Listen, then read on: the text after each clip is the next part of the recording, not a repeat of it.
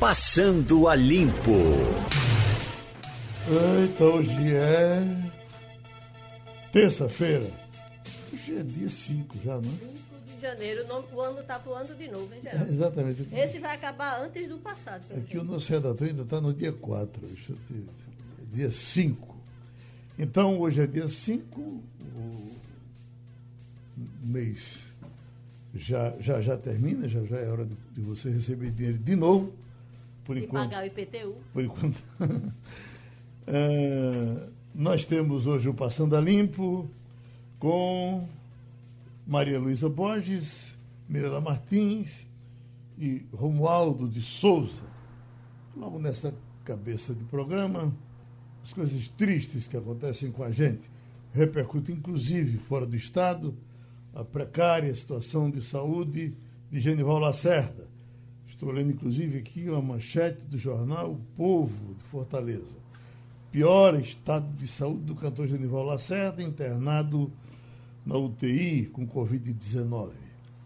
Bom, a situação é complicada, é difícil, mas é, está vivo o nosso Genival Lacerda e estamos torcendo por ele mais um afogamento e afogamento de criança.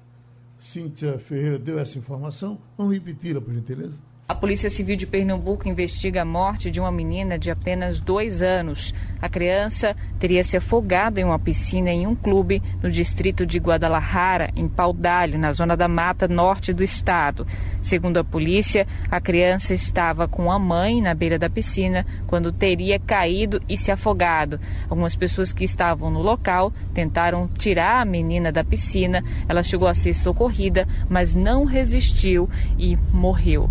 O caso está sendo investigado pela delegacia da cidade de Paudalho. Cíntia Ferreira para a Rádio Jornal, Rádio Notícia. Que coisa dramática, né? E os afogamentos são muitos, são muitos, são muitos, de todo, em, em todo em momento. Em vários lugares, né? Você vê, esse, esse agora foi numa piscina, o que a gente faz supor que é uma criança talvez de uma família de classe média, mas quantas informações a gente não dá aqui de criança que cai em cacimba, de criança que cai no, no, no açude porque foi nadar. Na, na, bacia de tua avó e ela morre. Exatamente. É, é um, um, risco constante e, de fato, eu acho que até eu, eu mando melhores sentimentos para esses pais, porque eles devem estar completamente devastados. Né? A recomendação do bombeiro é que você, com criança, ela não pode estar além, de, além do seu braço. Você tem que. Para conseguir resgatar. Tem que estar sempre com a possibilidade de segurar. E boia, né, Geraldo? Boia, é, aqueles protetores que botam nos braços. Não, seguro morreu de velho, a gente não pode facilitar mesmo. Agora, tivemos acidentes nas estradas, a informação do DR foram menos acidentes, agora mais graves os que aconteceram mortes, morte de gente de bicicleta, morte de gente de moto. E a cantora gospel Amanda Vanessa, repercutindo muito, muito, uma moça de 33 anos, um acidente muito grave. Na PS60, uhum. né? Ela, ela, se encontra em coma, segundo a última informação que eu li, não é? Uhum. é foi muito grave o acidente, o carro ficou completamente irreconhecível. E a gente está acompanhando desde ontem esse caso. A TV Jornal já, já foi várias vezes no hospital para fazer. Ela está aqui na Ilha do Leite, né? Ela foi trazida cá para o Recife e o quadro realmente é um quadro grave. Pegou o pai, pegou. Um, é, um ela estava dirigindo, na verdade, né? Uma moça uhum. muito jovem e uma cantora gospel de muito sucesso. Eu, eu fui pesquisar sobre ela, para você ter ideia ela tem quase 2 milhões de seguidores no YouTube. Uhum. Então, é uma, uma cantora que, dentro do universo gospel, ela estava, como o povo diz, estourada, entendeu? Uhum. É, e por isso, é, é, a grande repercussão, e inclusive já tem perfis de oração para ela, outros cantores fazendo uma corrente de oração. Vamos torcer pela recuperação, né? Uhum. Agora, Romualdo de Souza, Baleia Rossi está crescendo? Geraldo, está crescendo e mostra que o PT, que vinha com a tese de que houve golpe na, no impeachment da presidente Dilma Rousseff em agosto de 2016, jogou por terra essa tese. A maioria dos petistas, a maioria dos deputados do PT é, está agora aliada à candidatura de Baleia Rossi. Claro que é, a gente pode imaginar assim, como diz, ou como dizia o senador Tancredo Neves, na hora do voto secreto dá uma vontade danada de trair. Uhum. O voto é fechado, então é, não significa que a maioria dos parlamentares petistas vai continuar apoiando Baleia Rossi. Mas o que Baleia Rossi ofereceu ao PT é o que qualquer candidato ofereceria à maior bancada da Câmara dos Deputados. Primeiro, em sendo a maior bancada, se o PT fosse um partido que gostasse de fazer aliança e, eh, e respeitasse as, as, alianças feitas, poderia até pleitear a presidência da Câmara. Mas o PT, todo mundo sabe, o PT gosta de aliado na hora em que precisa do apoio, mas na hora em que compartilha poder e cargos, aí o PT eh, sarta fora eh, da banheira. Nesse caso específico, o deputado Baleia Rossi prometeu ao PT a vice-presidência da Câmara. Então, o PT agora vai trabalhar para não se esfacelar ainda mais e nos parlamentares, e entre os seus parlamentares, escolher quem vai ser o candidato a vice-presidente. Foi uma boa para o PT, que estava precisando ressurgir eh, depois de tanto tempo, de, depois de dois anos, não é, Geraldo? Praticamente ali vivendo à sombra da oposição ao presidente Jair Bolsonaro. Romualdo, estão falando que PT e PSOL estão se desentendendo. Isso é nacional passa por Brasília ou é coisa localizada em algum estado? O pessoal cansou de ser partido é, satélite do PT. E, o, o pessoal agora quer virar um, um instrumento próprio para não, não ficar mais dependendo deste ou daquele grupo é, político. O PSOL, é, Geraldo, foi um dos partidos que proporcionalmente mais cresceram agora nas eleições municipais o pessoal passou incólume, intocável, é, sem nenhuma ou sem de, denúncias de corrupção, ao contrário do PT, que se envolveu até a medula óssea. Então o pessoal, o pessoal agora está na hora de ter vida própria. E ter vida própria significa, ainda que tenha uma pequena bancada na Câmara dos Deputados, não vai se juntar a esse grupo de PT, PDT, PCdoB e PSB. O, o PSOL, o PSOL vai fazer barulho sozinho, Geraldo. Minha gente, como é que está a situação do saneamento privado? Marco regulatório, coisa tão falada e que tanta gente torce para que dê certo. Tem uma manchete hoje que diz: estados buscam parcerias com o setor privado para investir em saneamento. Uma matéria longa que fala já de Alagoas, Espírito Santo, Mato Grosso do Sul, estados onde essa coisa já funciona, e outros estados que partem para buscar esse entendimento. Nós estamos com o doutor Roberto Tavares, que é especialista nesse assunto. E eu lhe pergunto: as coisas já estão prontas para detonar de forma definitiva nesse novo ano, doutor Roberto? Bom dia, Geraldo. Bom dia aí toda a bancada do, da Rádio Jornal. É, Geraldo, a gente teve a aprovação do marco regulatório no ano passado. É, as coisas estão acontecendo. O, a licitação de, de Maceió aconteceu no ano passado.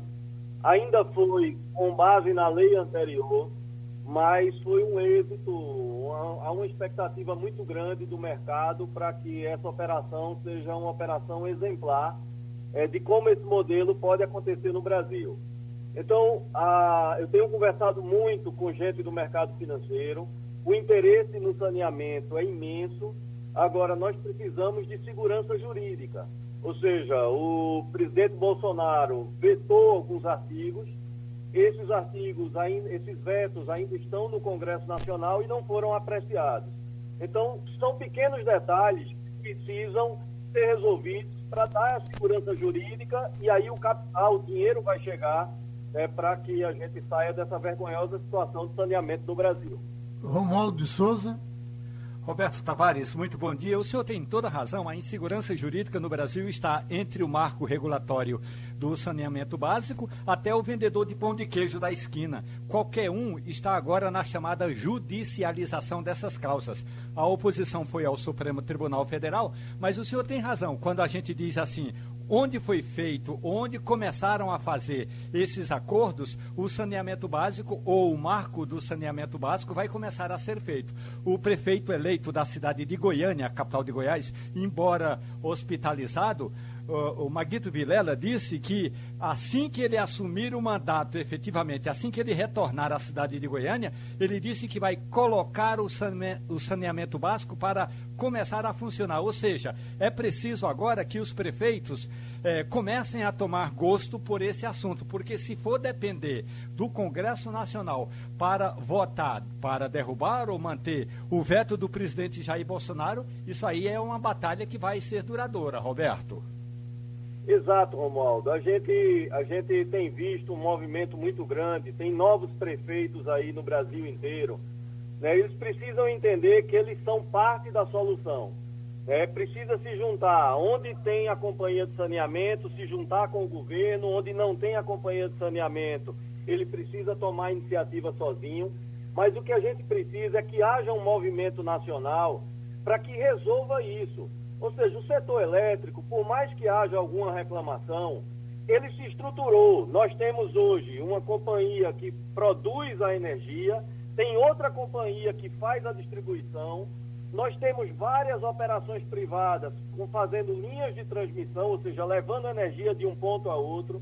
Nós temos várias é, é, operações privadas gerando energia através de solar, através de eólica, através de térmica. Então, ou seja, há uma decisão de resolver o problema da energia. Então, nós estamos precisando isso com saneamento. O Rio de Janeiro vai no mesmo modelo de Alagoas, que é a distribuição fica com o setor privado e a produção fica com a estatal. Esse é um modelo que, na minha opinião, ele vai se espalhar pelo Brasil. E ele traz ganhos, porque cada um vai cuidar de um pedaço do, do processo e vai tentar fazer melhor, trazendo eficiência. Então, nós temos água disponível em muitas regiões e faltando água na torneira, por quê? Porque falta mais investimento, falta mais foco e precisa ter realmente eficiência, reduzir perdas para que possa atender a todos. Maria Luísa? Roberto, bom dia. É, a gente vê nos países industrializados é, que há uma preponderância da iniciativa privada no fornecimento desses serviços. O senhor comparou com o setor elétrico, eu acho que a grande diferença que você tem entre o setor elétrico e o setor é, é de água e saneamento é que, basicamente, o setor elétrico hoje, como o senhor bem pontuou, tem vários atores que são da iniciativa privada, ou seja, ele é um negócio e ele se sustenta como negócio. Pernambuco viu a privatização da CELP, todas as, as grandes distribuidoras seguiram mesmo. Tem, como o senhor citou, linha de transmissão é, privatizada, algumas operações de geração. Enfim, houve a, a, criação de um ambiente de negócios que permitiu que a iniciativa privada entrasse, operasse e, de uma maneira geral, é, é, é regulasse esse mercado. Isso já existe no meio de, de saneamento. Hoje já é, é, viável. Uma empresa pode se é, é, acreditar, investir e, e, e oferir lucros, ser sustentável no modelo atual que nós temos? Bom dia, Maria Luísa. Realmente, você tem razão de dizer que no setor elétrico houve um arranjo onde tem muitas operações que são tocadas pelo privado. Mas se observar bem, o, o setor elétrico é um bom modelo para mostrar que o público e o privado podem conviver em harmonia. Nós temos várias operações no setor elétrico que ainda são do setor público e são com eficiência. É, o que nós precisamos, e no saneamento nós também temos. Então, nós temos um exemplo aqui dentro de casa. Aqui em Recife, nós temos a maior parceria público-privada do Brasil. É uma parceria exitosa, já tem sete anos é, a, a, BRK Ambiental, que é o privado que está fazendo as obras de esgoto, já faz a operação do esgoto na região metropolitana do Recife, e a mesma que ganhou Maceió. O que a gente está precisando é ter mais operações é, onde o setor privado aporta sua experiência, sua capacidade de realizar e, principalmente, a capacidade de trazer dinheiro novo para o saneamento. Mas isso depende do que a gente conversava um pouco atrás, a questão da segurança jurídica. Quando você conversa com um fundo de investimento, eles querem ver a matriz de risco. E quando a gente vai para a matriz de risco, está justamente a questão da insegurança jurídica.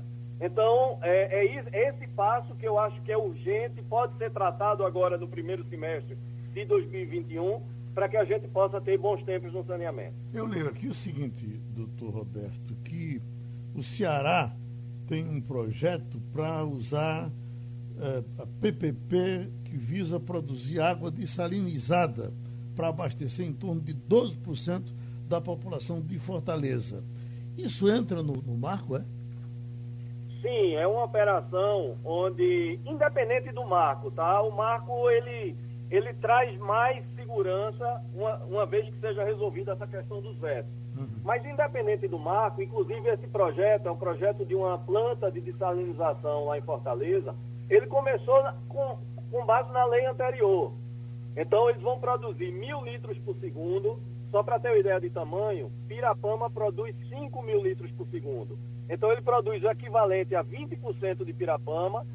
E o privado vai construir toda essa planta de salinização, vai produzir a água e vai vender a concessionária lá, que é a Cagesse, a equivalente da Compesa, vai vender é, por metro cúbico entregue, tratado.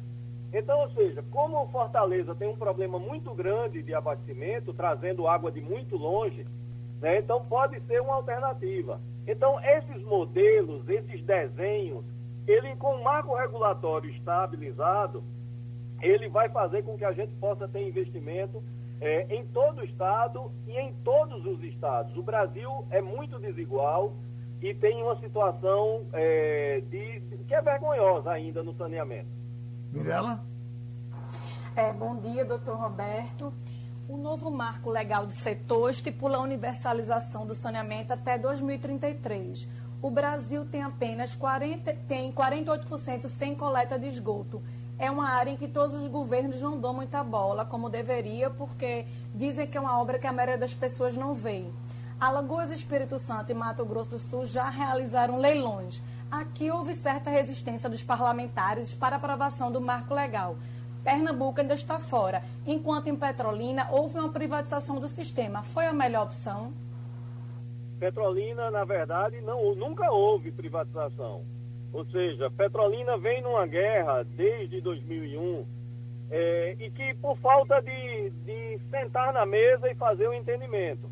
É, Petrolina é o melhor sistema hoje que existe em Pernambuco, é um sistema que tem o menor índice de perdas, o maior índice de cobertura em todos os sentidos, mas que há uma tentativa de sair Petrolina sozinha. E, e a nova lei, inclusive as decisões do Supremo nesse sentido, de que quando a operação é integrada, não, há, não dá para decidir sozinho. Então, Petrolina tem um sistema integrado com Afrânio, com Dormentes, com Lagoa Grande, então, ou seja, a, a nova lei ela prevê, ela incentiva a prestação regionalizada. Então, acho que deve haver um entendimento entre Petrolina e o governo do estado, né, para que beneficie a população de Petrolina, mas também que leve em consideração a população dos outros municípios que estão ao redor. Eu acho que esse foi um, uma falha da discussão do marco regulatório, onde não deixou muito claro isso. Eu acho que poderia ter sido mais claro né, de forma a colocar vantagens para um município que é superavitário, que é o caso de Petrolina. Então, acho que isso vai acontecer em outros lugares do Brasil, mas a resposta para isso é um entendimento. Acho que dá para sentar na mesa né, e se construir um entendimento que faça voltar os investimentos. Agradecendo ao doutor Roberto Tavares a participação no Passando a Limpo. Já estamos com o jurista José Paulo Cavalcante Filho. Doutor José Paulo, todos os dias saem alfinetadazinhas em cima dessa história de Fux na presidência do Supremo e ministros que discordam dele. E aí o fato dos ministros terem ficado no período de férias vem repercutindo cada dia mais. Então nós temos Alexandre Moraes, Gilmar Mendes, Marco Aurélio Melo, Lewandowski, que abriram mão da, do descanso sagrado das férias só para, pelo que dizem, ficarem pentelhando o presidente do Supremo. Como é que isso repercute no meio jurídico, doutor Zé Paulo? Geraldo, esse, esse é um problema sério, porque o que está acontecendo com o Supremo é algo que nunca aconteceu. O Supremo perdeu todos os limites históricos, históricos. Você não pode sobrevoar a favela de helicóptero, você não pode, a polícia não pode entrar na favela. Por isso que você viu aqueles bailes funk cheios de gente. Você não pode mais nomear pessoas, atos próprios do Poder Executivo. O Fux, o Alexandre de Moraes, conduz um, império, um inquérito ilegal, porque o regimento supremo é claro, você só pode abrir inquérito por iniciativa da Procuradoria-Geral da República. O Toffoli, na presidência, abriu um inquérito ilegal, determinou que ele corresse em sigilo, um empréstimo, um inquérito ilegal em sigilo. Alexandre de Moraes não mandou ninguém. Tem, tem um jornalista preso. Ele não chama de jornalista, ele chama de blogueiro bolsonarista. O sujeito tem carteira da FENAGE, é jornalista de profissão, está preso por delito de opinião. E a grande mídia é silenciosa quanto a isso. Se fosse Bolsonaro que mandasse era um escândalo e uma ameaça à democracia. Agora, o Fux é um espaço de luz depois de dois anos horrorosos de Toffoli. Mas há um grupo resistente, que são esses que você referiu, que não aceitam isso. Como que nós estamos vivendo o, problema crônico. O, o Supremo deixou de ser um tribunal para ser 11. Cada um é dono do seu feudo e decide o que lhe vem na veneta. É um momento muito ruim para o Supremo, muito ruim. Quando eles abrem mão das férias, doutor Zé Paulo, e, e, não fica dando muito na cara, não, que é uma, é, é uma birra? É uma birra. Você, seu palavreado, eu não conseguiria escolher, escolher outro melhor, Geraldo. É uma birra, é a reserva de poder. Outro dia, o Alexandre Moraes mandou invadir a casa de um general e sequestrar celular computadores e tablets. Ele, general, e mais seis pessoas. Em que inquérito? Ninguém sabe porque o inquérito é ilegal e está em segredo de justiça. Quer dizer, o sujeito tem poder de vida e morte sobre todos nós e não quer abrir mão. Preferem, preferem ir para trabalhar. Eu acho que é o primeiro caso, você tem razão, né? Primeiro caso no mundo em que o sujeito tem direito às férias e abre mão só para manter sua reserva de poder. Não tem jeito. Uhum. Não tem jeito. Romualdo de Souza. Doutor José Paulo Cavalcante, muito bom dia para o senhor. Aproveito para desejar um feliz ano novo. Agora, o senhor há de convir, doutor José Paulo, que essa birra, como diz Geraldo Freire, não é recente. Ela é já de outras épocas. Agora, o agravante desta semana, aliás, da semana passada, doutor Zé Paulo, foi aquele ofício do ministro Marco Aurélio Melo Marco Aurélio Melo mora, a casa dele até o Supremo Tribunal Federal tem 16 quilômetros e meio. Marco Aurélio Melo mandou um ofício para Luiz Fux reclamando que o clipping, ou seja, o resumo das notícias dos principais jornais do país, tinha chegado à casa dele, a casa de Marco Aurélio, mas as matérias relacionadas a problemas internos no Supremo Tribunal Federal, como a questão da carteirada para que os ministros tivessem a vacina antes que eu e o senhor, essas matérias tinham sido excluídas do clipe. Ou seja, se vai além da jurisprudência de alguns aspectos, vai também no auxiliar de Fux, que retira do clipe matéria que não é favorável ao Supremo Tribunal Federal, doutor José Paulo Cavalcante. Aí estamos chegando no, no risível, né? Não é, Romualdo? Isso, isso não é uma questão jurídica, quer dizer, essa, essa birra, usando a expressão geral, está ultrapassando todos os limites razoáveis. De forma que. Você sabe, Romualdo, que em 1971 o, o, o presidente Médici censurou censura prévia de jornais e revistas, proibido na Constituição, mas imposto por decreto-lei uh, o MDB, que era o partido da oposição, fez uma reclamação ao Supremo O Adalto Luz Cardoso foi o relator, disse que era ilegal e todos os outros ministros votaram a favor, subserviência. Ele disse que o Supremo era indigno, ele, ele se sentia mal de conviver com os colegas, jogou a sua toga na curul. Curul é o nome que se dá àquela cadeira amarela em que os ministros sentam, e foi embora, renunciou. O, eu pensei que nunca mais viria isso, mas a vontade hoje, a, você percebe que muitos deles, a, a, diferença é que eles não querem ir embora, eles querem que os outros vão embora. Aliás, Marco Aurélio irá em junho deste ano. Está vivendo os seus estertores de glória. Mirela Martins? Bom dia, doutor Zé Paulo. Esta é a primeira vez nos últimos 15 anos que um número grande de ministros decide manter as atividades de trabalho em pleno recesso. A ideia, como você bem falou, é esvaziar o poder do presidente e dizem que, sobretudo, por conta de um habeas corpus de um grupo de renomados advogados garantindo a soltura de vários condenados graúdos. Com mais quatro ministros trabalhando em pleno recesso, esse HC poderia parar justamente na mãos de nomes da ala garantista, como Marco Aurélio, Gilmar e Lewandowski. Esse tipo de artimanha é legal, mas é moral? Ô, ô, Mirella, a semana passada, Lewandowski libertou uma chefe de tráfego aqui de Pernambuco, de Riacho das Almas. Libertou. É o único tribunal do mundo em que as decisões monocráticas valem. Basta ver os números, vou repetir Estados Unidos, por lei, a Suprema Corte só julga 80 casos por ano. 80. Não pode julgar mais. E é sempre o colégio dos nove que julgam. Não tem jeito. A França, o ano passado, foram 80. A Inglaterra, 82. A Alemanha, 90. Aqui tem de 34.500. Aí tem o reino das decisões monocráticas. Cada cabeça um mundo, uma sentença e, e, e decidem segundo suas crenças pessoais. Então, isso não é o Supremo, isso não é um tribunal, isso não é o tribunal, não tem, não tem jeito.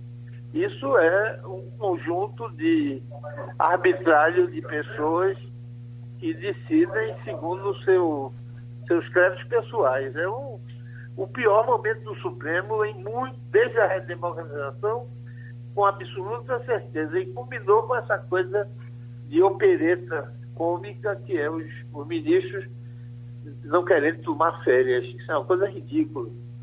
A gente agradece a contribuição do jurista José Paulo Cavalcante. Vendo aqui os destinos turísticos, Maria Luísa, Natal, para uh, esse começo de ano, o levantamento foi feito. Natal é o destino mais procurado, aí a gente fica torcendo para ver os nossos aqui de Pernambuco como é que estão. Aí vem, completam a lista cidades de Rio de Janeiro, quer dizer, com todo o tiroteio, com tudo que acontece, Rio de Janeiro não deixa de estar na lista. Principalmente turismo internacional, né? né? Ele está sempre na rota. Maceió, Gramado, na verdade, o, o, Rio Grande do Sul se reserva só para gramado quando se fala de turismo, né? uhum. o resto ninguém fala. Uhum. No nosso caso aqui, desaparece todo mundo, entra somente Ipujuca. É, Pernambuco é Ipujuca, aí vem São Paulo por inteiro, Porto Seguro da Bahia, Salvador. Ah, bom, e nós é triste, porque eu, eu, pensava Recife, pelo menos, aí no meio desses, né? Bom, cadê Fortaleza? Fortaleza deve estar por aqui. Ah, bom, até agora não vi. É... Oi. Ipojuca, na verdade, é Porto de Galinhas e a, a, as praias afins, né? Uhum. O turista hoje em dia prefere ir para um dos resorts ou, ou, pousada do litoral sul e de lá ir é, para conhecer carneiros, ir para conhecer calhetas e até fazer um bate e volta em Recife. Então, eles preferem ficar no hotel e vir passar o dia ou conhecer aqui em Recife, voltar do que ficar aqui no Recife e fazer o contrário. Por isso que Pojuca aparece aí tão forte aí nessa lista e não Recife. Uhum. Então, eh, quer dizer, ele, ele, desce aqui. E vai direto do aeroporto é, para. Ele se hospeda lá, não é verdade? Isso ele deve medir pela hospedagem, não é? Mirela. Isso, eu conversei com alguns é, donos de pousadas é, no final do ano passado e eles falaram que a média, é, os turistas ficam aqui em média sete dias sobretudo em Pojuca. É a média de, de, de, diária que eles têm. Então, nesses sete dias, eles intercalam entre as praias e aqui no Recife. Inclusive, há muito pacote para passar o dia no Recife e voltar. Certo. Então, vamos aproveitar que está falando de turismo, vamos falar de avião, porque tem uma relação importante que está sendo divulgada para o mundo hoje das 20 companhias aéreas mais seguras do mundo. Nós estamos com o nosso Paulo Neto, que está em Hong Kong, que está chegando agora em casa. Ele já está lá perto das, das 10 da noite, chegando em casa das aulas de pilotagem que foi dar. No momento ele é piloto, mas está sem voar, está dando aulas de, de pilotagem para eh, eh, manter a vida. Aí, eh, Paulo, eu vejo aqui a, uma, a, a australiana Cantas fica na primeira colocação. Eu nem conheço. A Qatar Airways, essa é, é, é, mais conhecida, é Qatar Airways, essa é mais conhecida, porque essa inclusive opera aqui no Brasil, de São Paulo para é, o Catar, é, para. Enfim, para onde uh, ela se destina. Eu queria falar de Dubai, até porque diversos amigos pegam esses aviões para Dubai. Quais são os critérios que eles usam para escolher as 20 mais seguras do mundo? E por que, que nós não estamos nessa, nessa relação? Não tem nenhuma empresa brasileira nessa relação. Aliás, diversas empresas do mundo de muito conhecimento, como da Alemanha, etc., não aparecem nessa relação. É, bom dia, Geraldo. Bom dia a todos da bancada e aos ouvintes da Rádio Jornal. Pois é, Geraldo, eles analisam vários aspectos, sabe, Geraldo? Uhum. Eles usam diversos meios para fazer a medida de quão segura é uma empresa. É, não só no que diz respeito aos equipamentos que a empresa tem hoje em dia, né? É, aviões mais novos, uma frota mais moderna, como também os níveis de manutenção da empresa como também dados no que diz respeito a defeitos que as aeronaves apresentaram ao longo do, do ano, né? É, esse nível de, de, de, dado é até fácil de se acessar, existem vários bancos de dados na internet que mostram o, o arquivo de determinadas linhas aéreas em termos de incidentes aéreos, né, que é quando ocorre algum evento, mas que não trouxe nenhum tipo de fatalidade digamos assim, ou acidentes aéreos, né, no qual onde você teve algum problema, é, onde você acaba tendo algum tipo de, de fatalidade ou que você teve pessoas gravemente feridas.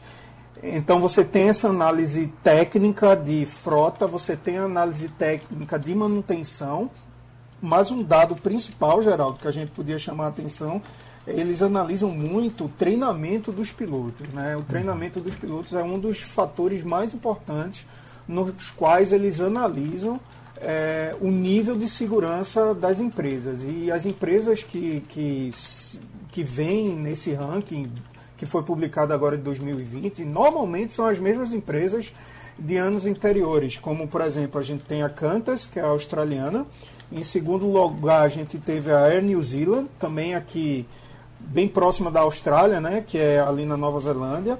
A gente tem a Iva Air, que é aqui de, de Taiwan, é, bem próximo. E aí a gente tem as empresas do Oriente Médio, como Etihad, Qatar Airways. Aí de novo a gente vem para a Ásia, como a Singapore Airlines. E aí a gente volta para o Oriente Médio com a Emirates e por aí vai. Então, Geraldo, é, essas empresas do Oriente Médio, elas investem bastante dinheiro em centros de treinamento, em equipamentos novos e em todas essas questões técnicas como a gente tem discutido aqui, bem como as empresas da Ásia. Eu viajo, elas têm eu viajo um investimento muito, muito, forte em treinamento, sabe, Geraldo? Uhum. Então eu acredito que é por causa desses fatores que a gente vê basicamente a maior parte das empresas é, no topo do ranking sendo, seja do Oriente Médio, seja da, daqui dessa área do Pacífico e da Ásia, e só depois a gente vai, por exemplo, para as Américas, como os Estados Unidos e por aí vai. Eu viajo bem mais tranquilo, eh, Paulo, quando eu vejo o piloto, quando eu passo pelo piloto, ele passa por mim e ele vai sorridente, entra na cabine, alegre e tal. Eu digo, esse está tranquilo, esse não tem problema, o voo vai ser, vai ser da melhor qualidade. Aí eu te pergunto, qual, quais são os poderes do piloto para chegar para um, um, um, um, como um chefe dele dizer, olha, eu não, eu não vou nesse voo, eu não me sinto seguro para voar. Eu lhe pergunto, uh, uh, o piloto pode fazer isso? Pode, Geraldo. Uma das é, prerrogativas do comandante da aeronave é ele se negar, por exemplo, a fazer um voo caso a segurança do voo, na visão dele, esteja comprometida por algum motivo que ele veja que é razoável que o voo ele não não deve sair, não deve decolar por algum motivo de, de, de segurança. Né? E as empresas hoje, Geraldo, principalmente as empresas de linha aérea, elas, elas operam muito no preto e no branco, sabe, Geraldo? Uhum. Existe praticamente todas as aeronaves, por exemplo. É, essas aeronaves maiores e mais complexas, aeronaves a jatos, elas, elas têm uma lista chamada lista de equipamentos mínimo. Ou seja, a partir dessa lista de equipamentos, Geraldo, você sabe mais ou menos de antemão se você pode despachar a aeronave para o voo uhum. ou não. É, muitas vezes o piloto chega na aeronave e a aeronave tem alguns defeitos. É raro você chegar para voar e a aeronave não ter nenhum defeito reportado no diário de bordo. É muito raro. Uhum. Entretanto, a gente sabe que as aeronaves elas têm muitas redundâncias. Então, quando você compara o defeito que foi apresentado e vai para o manual da aeronave, essa lista de equipamentos mínimos, essa lista de equipamentos mínimos vai dizer à tripulação se a aeronave pode ou não ser despachada com determinado defeito e sob que condições. Então, como o piloto ele fica muito respaldado por essa regulamentação que ela é bem preto no branco e bem clara, caso o piloto veja que não há condições técnicas para a aeronave não ser despachada, porque o piloto não se sente seguro com as condições técnicas que a aeronave apresenta, e porque o manual diz que a aeronave não pode ser despachada, acabou, Geraldo. Não, não tem nem o que discutir, a aeronave não vai ser despachada, ou eles trocam de aeronave, ou o voo vai ser cancelado. Existem outras condições também, Geraldo, que a gente poderia citar, por exemplo, condições meteorológicas, né? Uhum. E hoje em dia as condições meteorológicas também são analisadas pelas empresas, existem certos parâmetros de voo que não podem ser excedidos, como velocidade de vento, é, visibilidade, turbulência e etc. E, e esses parâmetros eles também são discriminados de uma forma mais é, detalhista ou menos nos manuais. Então isso também é uma forma do piloto se embasar para tomar a sua decisão. Então, basicamente, Geraldo, o comandante do voo ele tem essa prerrogativa é, prevista em lei e ele hoje tem um farto repertório de manuais, de documentos de empresa que ajudam ele a tomar essa decisão. Mirela Martins. Bom dia, boa noite para você, é, Paulo. Eu, particularmente, morro de medo de voar. Sempre pesquiso por aeronaves antes, algumas eu não entro de jeito nenhum. Existe algum checklist ou direitos que eu devo fazer ou ter para ter certeza da segurança do voo? Ou devo me contentar com a tecnologia a bordo, aliado a uma fezinha que tudo vai dar certo? É, bom, bom dia para você, Mirella. É, Mirella, é difícil realmente para o passageiro. Você tem que.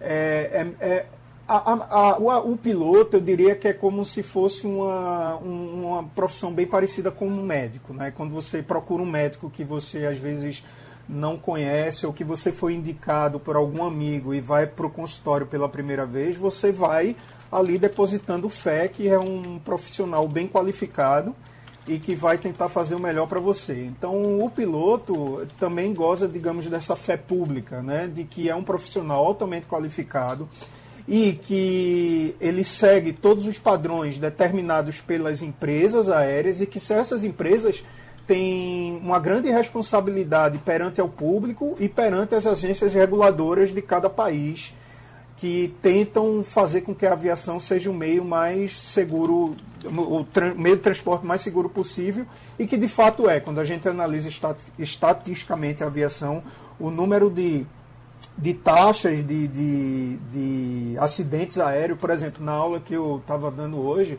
a gente estava analisando dados de 2019, é, minto, de 2018 para 2019 a gente teve, de 2018 para 2019, Mirella, a gente teve um acréscimo de mais um mil aeronaves, mais mil aeronaves de grande porte que foram acrescentadas à aviação comercial.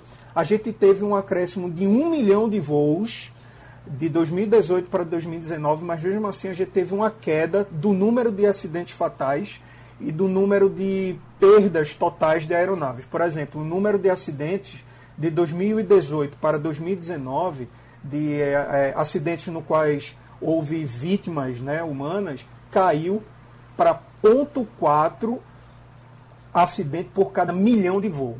Ou seja, é menos que um acidente fatal para cada um milhão de voos que saem no mundo, entendeu? Então, realmente é uma coisa muito segura é muito regulamentada. Então, eu acho que sua pesquisa é válida.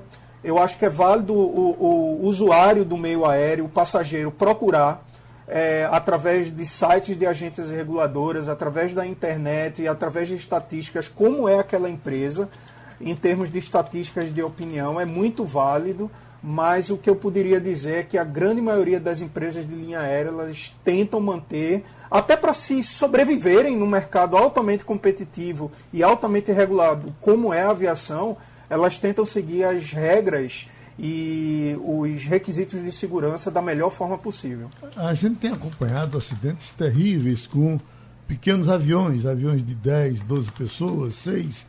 É, tem um que ficou na minha cabeça, que foi esse último que aconteceu uh, no Paraná. Eu lhe pergunto, por que, que os, os aviões pequenos caem mais? É porque eles eh, são, mais, são menos seguros ou porque tem mais? Geraldo, é, eu, eu vi esse acidente, eu até recebi alguns vídeos e fotos desse acidente em Diamantina. É, por exemplo, a aeronave que se acidentou era um Learjet, eu voei essa aeronave. Antes de vir para cá, eu voei o Learjet por quatro anos aí no Brasil, antes de vir para cá. E essa aeronave é uma aeronave extremamente crítica. Como é que a gente diz crítica? Porque é uma aeronave de alta performance, é extremamente rápida e que é uma aeronave, consequentemente, que não dá muita margem para errar. Você tem que seguir à risca mesmo tudo que está escrito e todos os seus cálculos de decolagem e pouso eles têm que estar tá em cima da risca ou melhor, porque se você for tentar forçar um pouquinho a barra, a chance de dar algo errado ela é grande. O que acontece, Geraldo, na minha visão, é que o treinamento requisitado para os pilotos da aviação executiva não segue os mesmos padrões da aviação é, de linha aérea.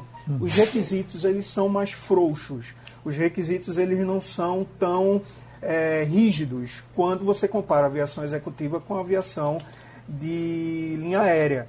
Então, para mim, Geraldo, esse tipo de, de, de diferença de treinamento, de, de, rigidez no treinamento, por exemplo, um piloto de aviação executiva, às vezes ele faz simulador só uma vez por ano, enquanto que o, avia, o, o aviador de linha aérea ele tem que fazer de seis em seis meses, às vezes até três vezes por ano, ou seja, a, a, o requisito é bem maior. E a gente, eu me lembro que a gente comentou isso no Passando a Limpo há cerca de uns meses atrás, após o governo federal ter liberado a nova regulamentação da, da linha, não da linha aérea, mas da aviação executiva brasileira, diminuindo o requisito de simulador para os pilotos da aviação executiva uma vez a cada dois anos. Então isso diminui ainda mais.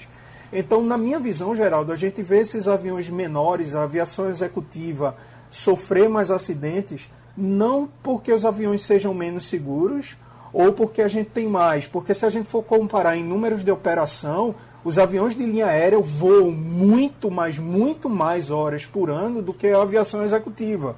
Uhum. Eu vejo esse, esse a maior número de acidentes por uma deficiência de treinamento quando comparado aos, aos pilotos que voam em aviação de linha aérea. Esse do terrível acidente que ele fala, que morreu o, o, o dono da. estava sendo pilotado pelo dono. Aí morreu o dono do avião, que estava pilotando, a mulher dele e duas filhas. Isso foi no final da semana passada. Romualdo de Souza. Pois olhe, eu estou aqui com a lista e gostaria de dar um bom dia, boa noite ao Paulo Neto. E eu tenho uma dúvida. É, é, assim, o senhor falou que o treinamento é importante. Nessa lista das 20 empresas mais seguras, tem uma daí, aí de Hong Kong, que talvez pronuncie-se Catway Pacific, mas faltou uma que em outros anos esteve sempre ali no, top, no topo das mais seguras, que é a Turkish, Turkish Airlines. O que houve com a, a turca e o que o senhor me diria do treinamento desses profissionais dessa empresa de Hong Kong? É, bom dia, Romualdo. É, um abraço para você também.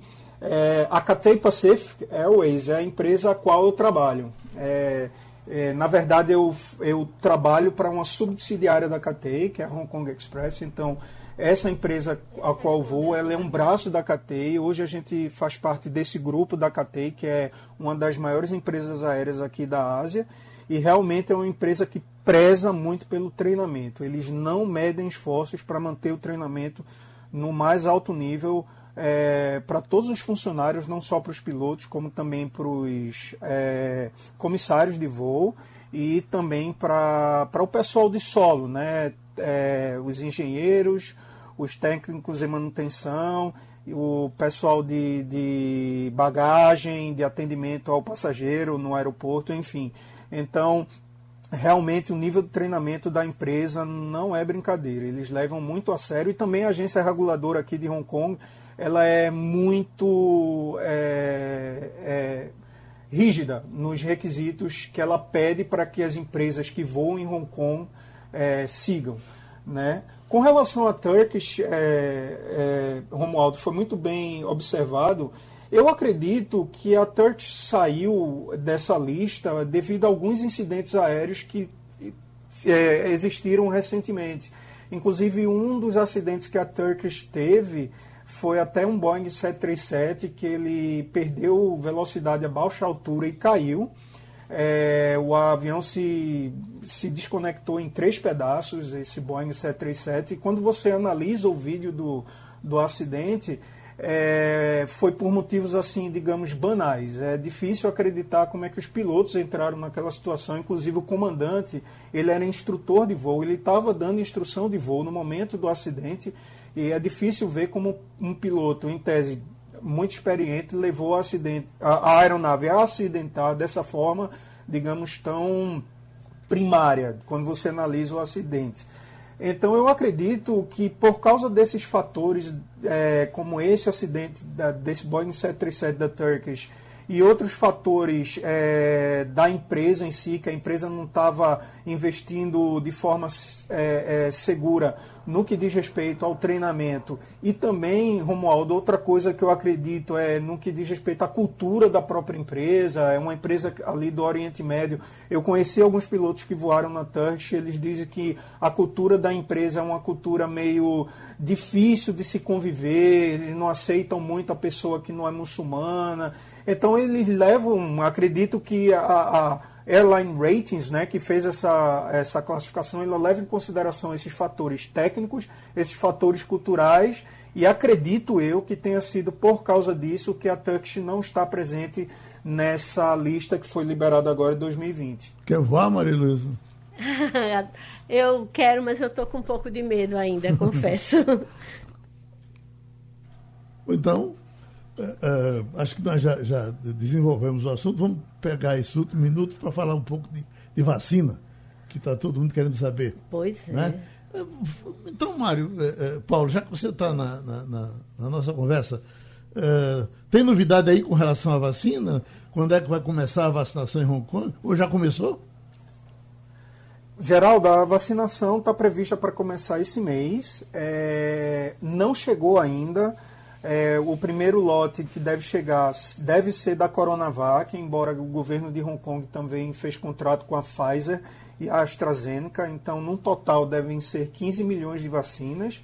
Mas esse primeiro lote é, que vai chegar em Hong Kong Desse primeiro lote, um milhão de vacinas é, corresponde à Coronavac, mas ainda não começou, Geraldo. Uhum. E até o ponto que eu sei, não será obrigatório, será facultativo. Você pode ir para o posto de saúde se vacinar apenas se você quiser, mas uma vez que você vai, você não vai ter direito de escolher qual tipo de vacina que você quer receber. Uhum. Romualdo, tem novidade com relação às vacinas? o governo está se organizando um pouco mais? Geraldo, organização aqui é o que a, gente menos tem. Uhum. A novidade mesmo é porque ontem tinha saído um comunicado, não é, Geraldo? É, daquela empresa é, é, da Índia, dizendo que não iria fornecer a vacina, porque a, essas vacinas deveriam ficar lá mesmo na Índia, é, é, daquele instituto chamado Serum. Pois uhum. bem, aí hoje o mesmo instituto divulgou uma nota, Geraldo, dizendo que houve um mal entendido, uma interpretação equivocada do comunicado.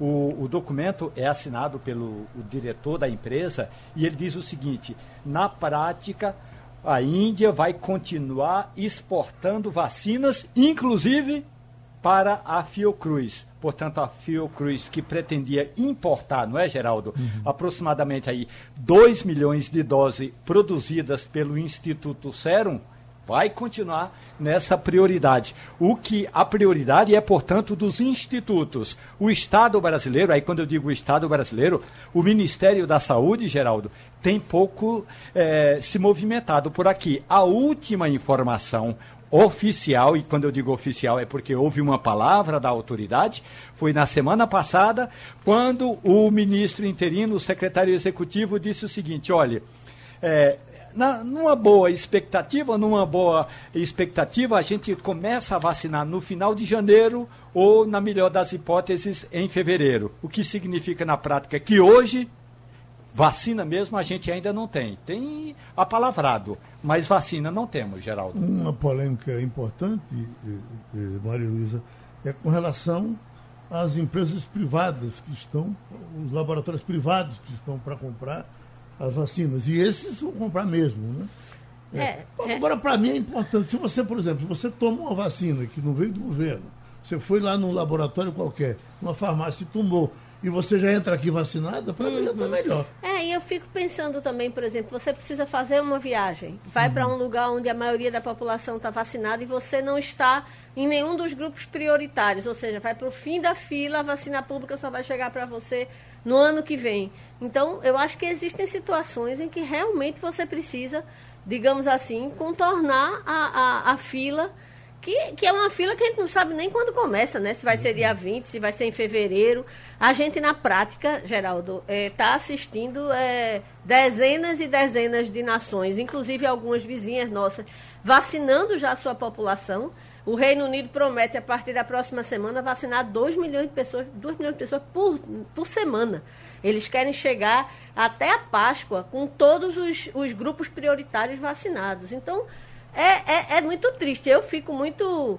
aquele sentimento de inveja assistindo a televisão. Eu não sei se você tem acompanhado o placar que a CNN está montando, mostrando. É, ontem eu acho que estava em 47 países diferentes que já estão vacinando, aí eles mostram cenas das vacinações e bota o Brasil lá embaixo com um xizinho. Diz que não tem vacina, nem sabe quando vai vacinar. Agora, Isso eu, é uma vergonha, Geraldo. Eu tenho vergonha. O comentário de Rondônia foi em cima desse aspecto, da questão econômica que o país, as pessoas de vez em voz no país vão pressionar muito para que se resolva, porque está absolutamente ligado à economia. Na verdade, não é. vai haver recuperação econômica sem que haja uma imunização é, importante da população brasileira. Isso é uhum. é fato. A gente está assistindo o Reino Unido voltar a fazer lockdown. Assim, um cara ultraconservador como Boris Johnson não ia determinar a volta de um lockdown se ele não tivesse certeza de que o setor é, de saúde não iria para um estrangulamento. Uhum. Então, ele mandou todo mundo ficar em casa de volta. Ninguém pode acusar Boris Johnson de ser é, é, é, é, aloprado, não é. E aí ele botou todo mundo de volta e está vacinando. Foi o primeiro país que começou a vacinar. Promete começar a vacinar. Hoje ele está vacinando 250 mil pessoas por semana. Promete agora, com a entrada das novas vacinas no mercado, aumentar oito vezes a quantidade de pessoas vacinadas por semana. E está e tá em lockdown. Por quê? Porque ele sabe que essa variante nova transmite muito mais rápido e transmite com muito mais eficiência para o nosso azar. Não é? Ô, Geraldo Maria. Oi, Mirella. Oi, Mirella. Uma, uma discussão que eu fico pensando aqui, fora esse debate ético entre sistema público e, e as vacinas, as clínicas de vacinação privada, é as pessoas que moram perto ali de, da Argentina, né? A Argentina já começou a imunização das pessoas de lá, inclusive com a Sputnik, que é o imunizante russo, e as pessoas que moram ali em, Passo, em Uruguaiana, na fronteira, se elas não vão poder, são, não vão poder atravessar a fronteira e utilizar do material da Argentina. Uhum. E daqui a pouco aquilo que o Maria Elisa puxou você vai ficando encurralado. Né? Isso, daqui a pouco o brasileiro vai ser proibido de sair do país, minha gente. Tá preso é em tá- casa. Tá... Pois é, porque quando chegar na metade desse ano, já vão estar todos os grandes países, países industrializados. E não, né? Porque você tem, assim, é, é, países periféricos também vacinando. Você está com o México vacinando, Argentina, Costa Rica, Peru. É, é, a gente está rodeado Chile. de gente, Chile, rodeado de países que estão vacinando. Quando chegar no meio do ano, que o Brasil vai estar tá atarantado, a gente vai estar tá simplesmente com as fronteiras do mundo fechadas para a gente, uhum. porque a gente vai ser proscrito. Isso é uma vergonha, vergonha nacional. Eu estou com vergonha. Vamos embora? É, é, ver, é verdade, viu, Geraldo? Só, só entrando no detalhe, aqui em Hong Kong, quem chega em Hong Kong tem uma necessidade de quarentena de 14 dias, mas para alguns países eles requerem 21 dias em vez de 14. E o Brasil, infelizmente, para nossa vergonha, é um deles. Pronto, minha gente. Terminou o Passando a Limpo. Passando a Limpo.